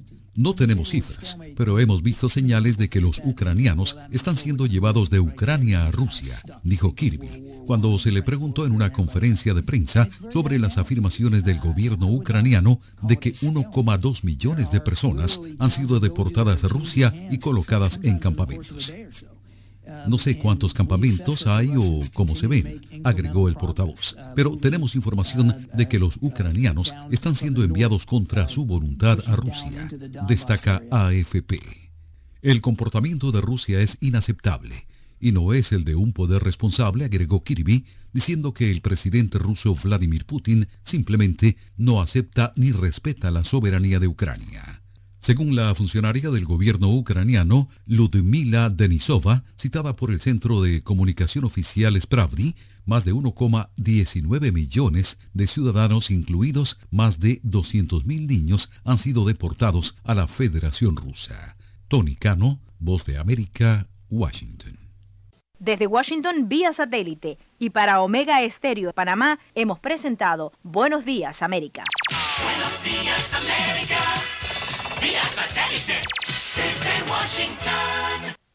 La mejor franja informativa matutina está en los 107.3 FM de Omega Estéreo, 530 AM. Noticiero Omega Estéreo presenta los hechos nacionales e internacionales más relevantes del día. 730 AM. Infoanálisis. Con entrevistas y análisis con los personajes que son noticia. De 8 y 30 a 9 y 30 de la mañana, sin rodeos, con Álvaro Alvarado. De lunes a viernes, por Omega Estéreo. Omega Stereo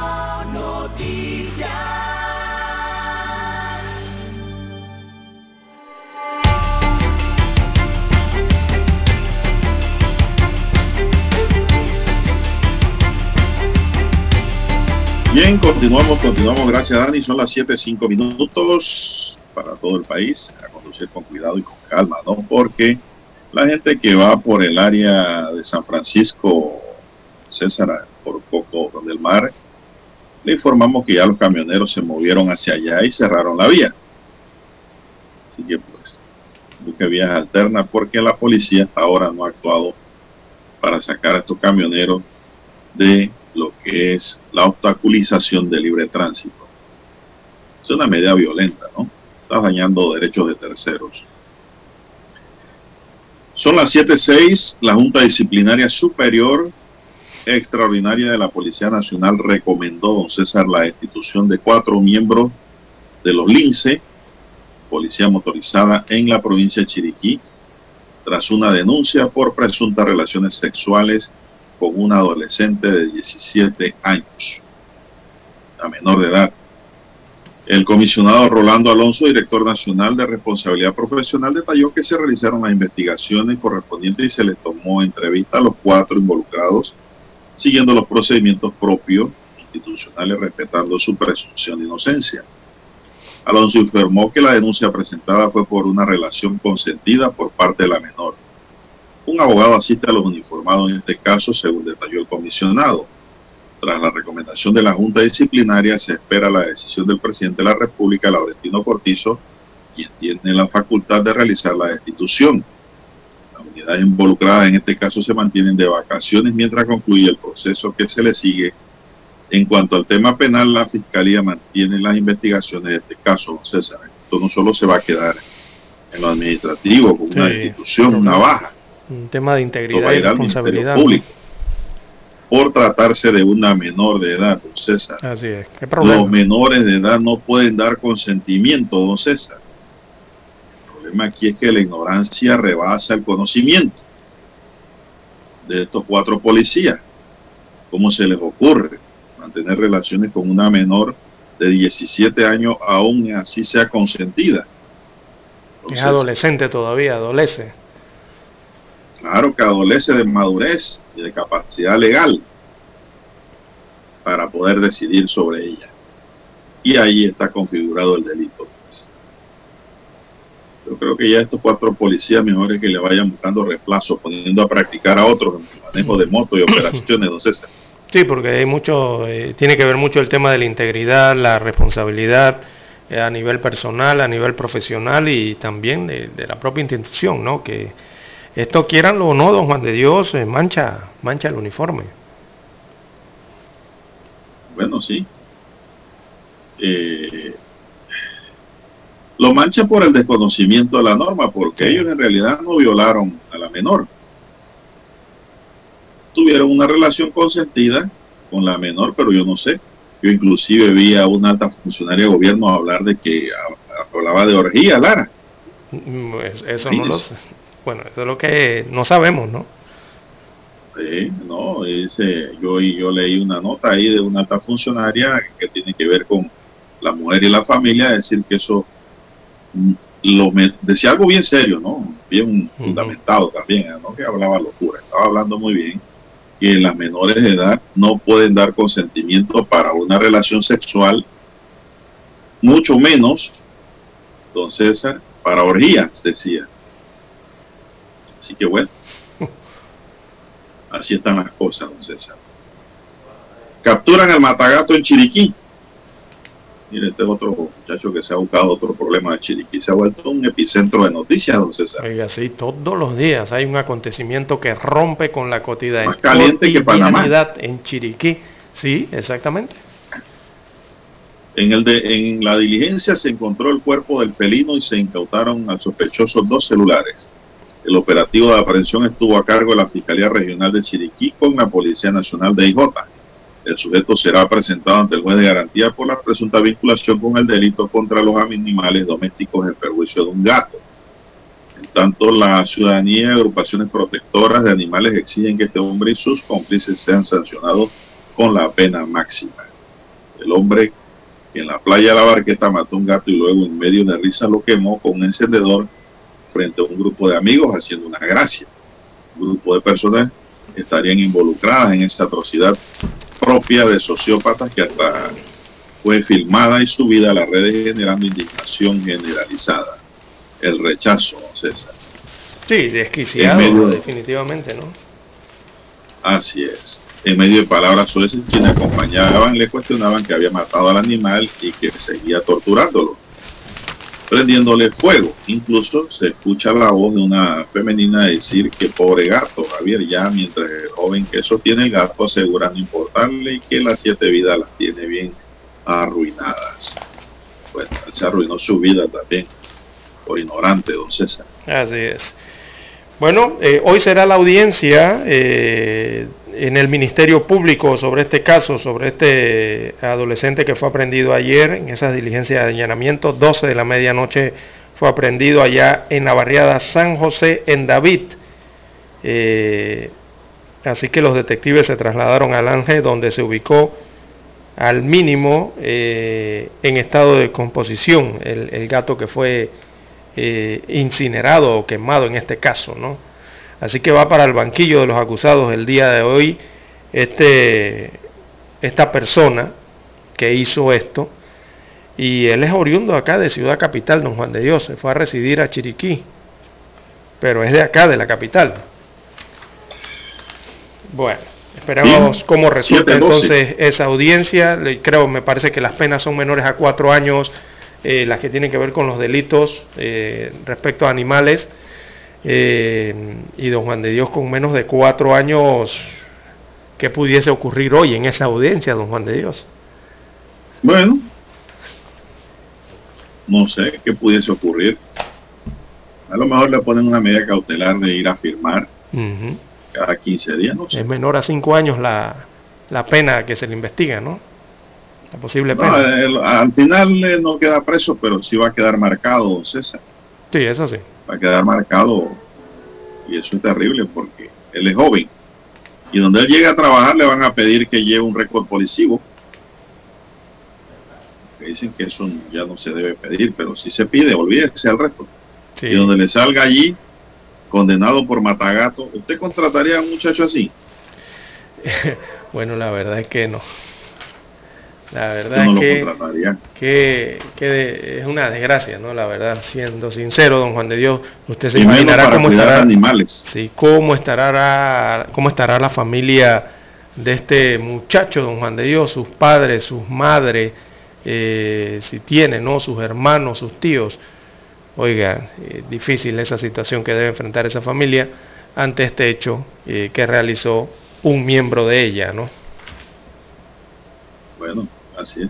Yo le pondría un trabajo comunitario, don César, de ir a cuidar animales. Ese sería su mejor castigo.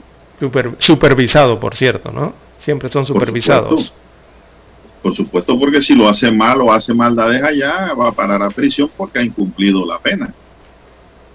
Eso es lo que yo le pondría. Yo no le pondría 10 multas.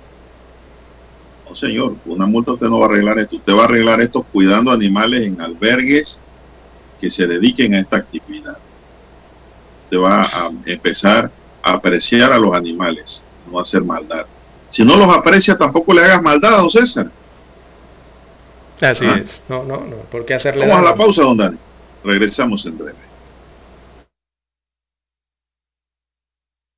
Noticiero Omega Estéreo. Problemas de tierra, accidentes graves, reclamos a aseguradoras, incumplimientos de contratos, reclamos de herencias, todo asunto civil y penal, consulte al 6614-1445. Ahora contamos con el servicio de asesoría, confección de pliegos de cargos, impugnación y defensa en materia de contrataciones públicas. 6614-1445. Licenciados Juan de Dios Hernández Sanjur y Belkis Hernández Díaz.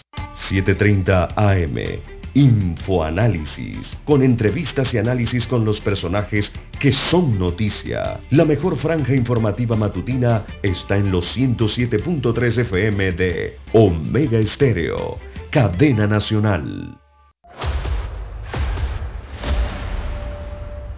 Desde los estudios de Omega Estéreo, establecemos contacto vía satélite con la voz de América. Desde Washington, presentamos el reportaje internacional.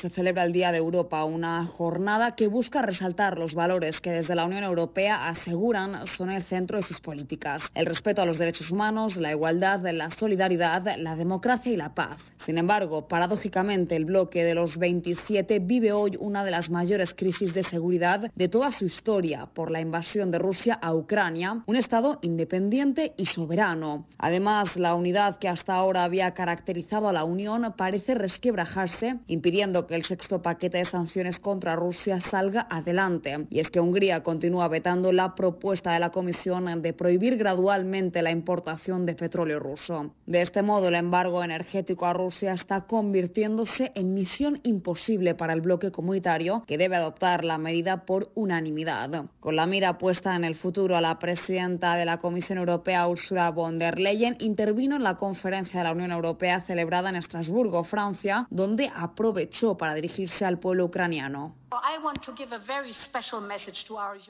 Quiero dar un mensaje muy especial a nuestros amigos y familiares ucranianos.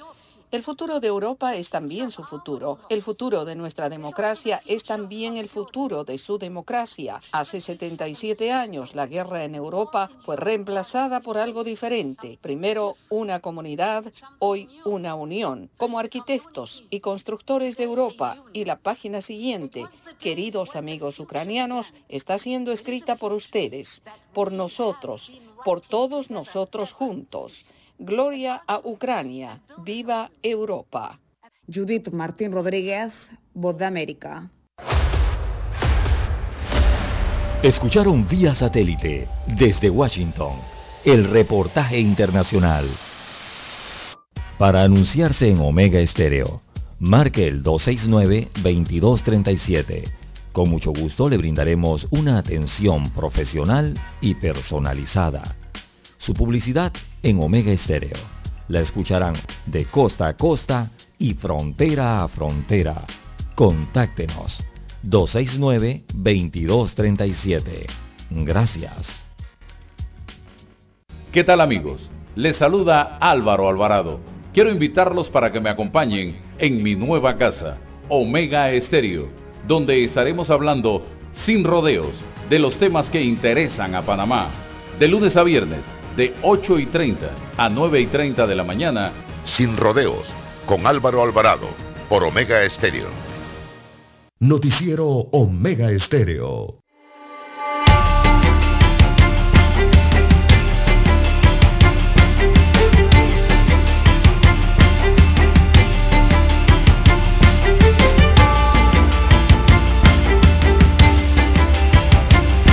Bien, señoras y señores, son las 7 y 18 minutos. Muere a los 86 años de edad del destacado poeta José Franco, conocido por ser el autor de Panamá Defendida, la que escribió con apenas 23 años de edad. Era conocido por ser un gran artista y desde que asistía a la Escuela Normal de Santiago empezó a germinar en él la semilla del patriotismo y el nacionalismo sin tregua. Su nieta, la ex presentadora María Pía Subieta, informó de la triste noticia y destaca que dejó un gran legado. Él nació en Calobre, provincia de Veraguas, el 24 de marzo de 1936.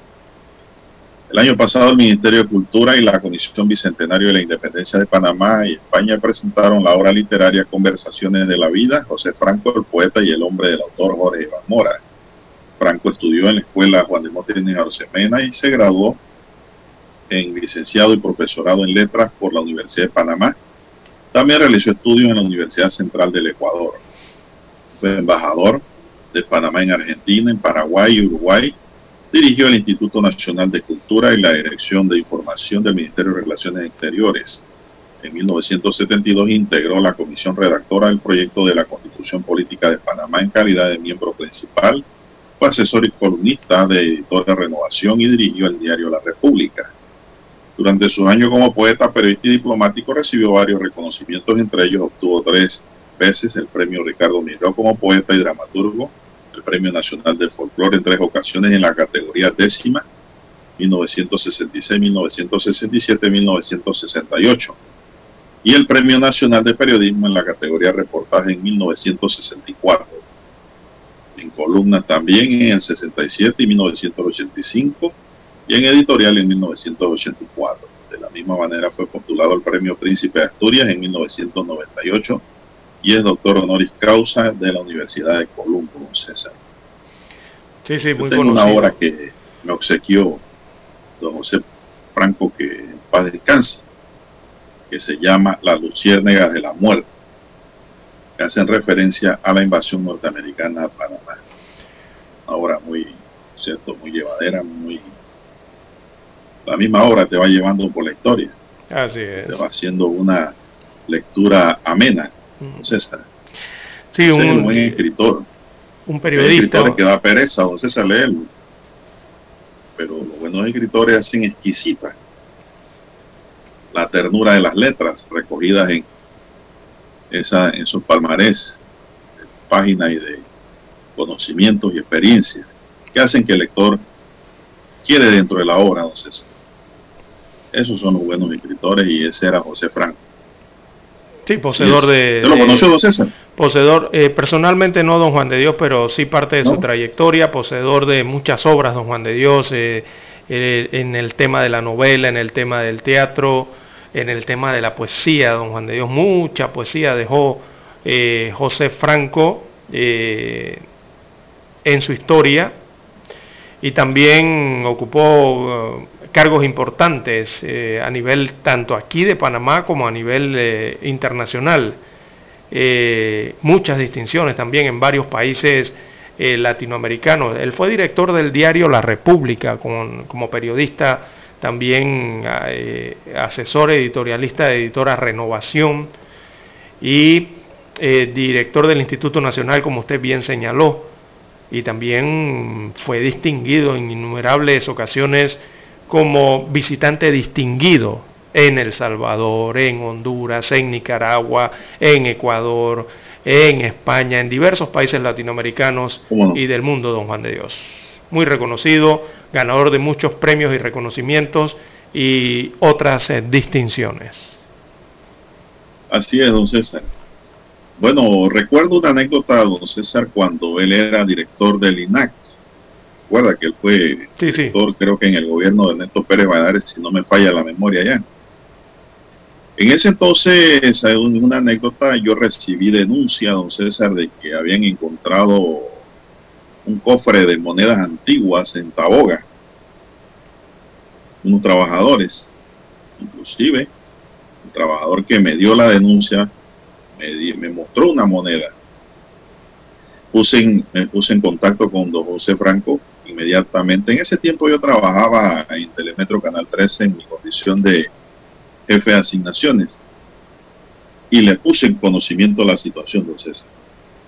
El hombre, como buen panameño, se puso activo, coordinó con la Policía Nacional y recuperaron gran cantidad de monedas en Obarrio, don César. Y ya la estaban preparando para sacarla del país. Monedas antiguas.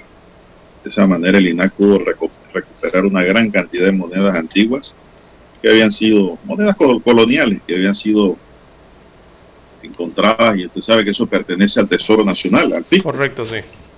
Todo lo que se encuentra en Huacas. Y en fin, pues estas personas fueron puestas a buen recaudo.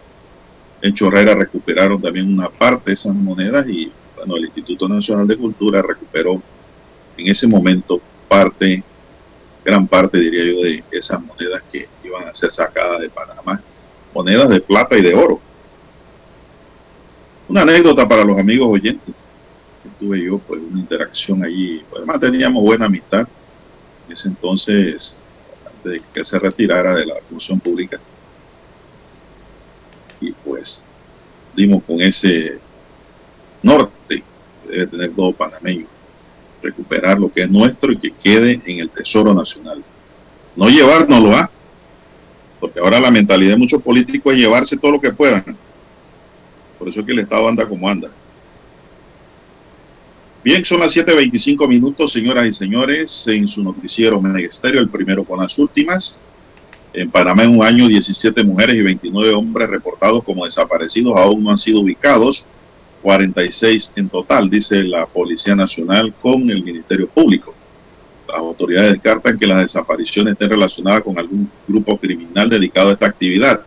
Al mismo tiempo alerta que circula gran cantidad de información falsa, por ejemplo, la de personas que en su momento estuvieron desaparecidas y de otras que nunca las han- lo han estado. Es decir, hay mucha gente también que está haciendo maldad, don César. Yo agarro una foto suya, le pongo desaparecido y lo tiro en las redes. Esas maldades también Sí, no, News se están no. dando.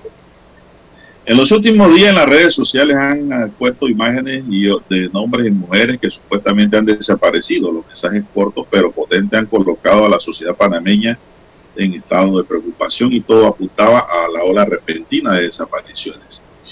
Un miedo generalizado se desató, sobre todo entre las mujeres que no se sentían seguras y que tenían que ser la, temían ser las próximas víctimas. Incluso se ha convocado una marcha para hoy en el Parque Porra a las 4 de la tarde con los hashtags Viva, Vivas no queremos, Vivas nos queremos, hashtags ni una más, hashtag desaparecida, para exigir justicia y seguridad. Él también, el tema también lo tocó el sector político, el Partido Panameñista lamentó el aumento de mujeres desaparecidas de femicidio y exigió a las autoridades garantizar la seguridad de hacer las investigaciones expeditas.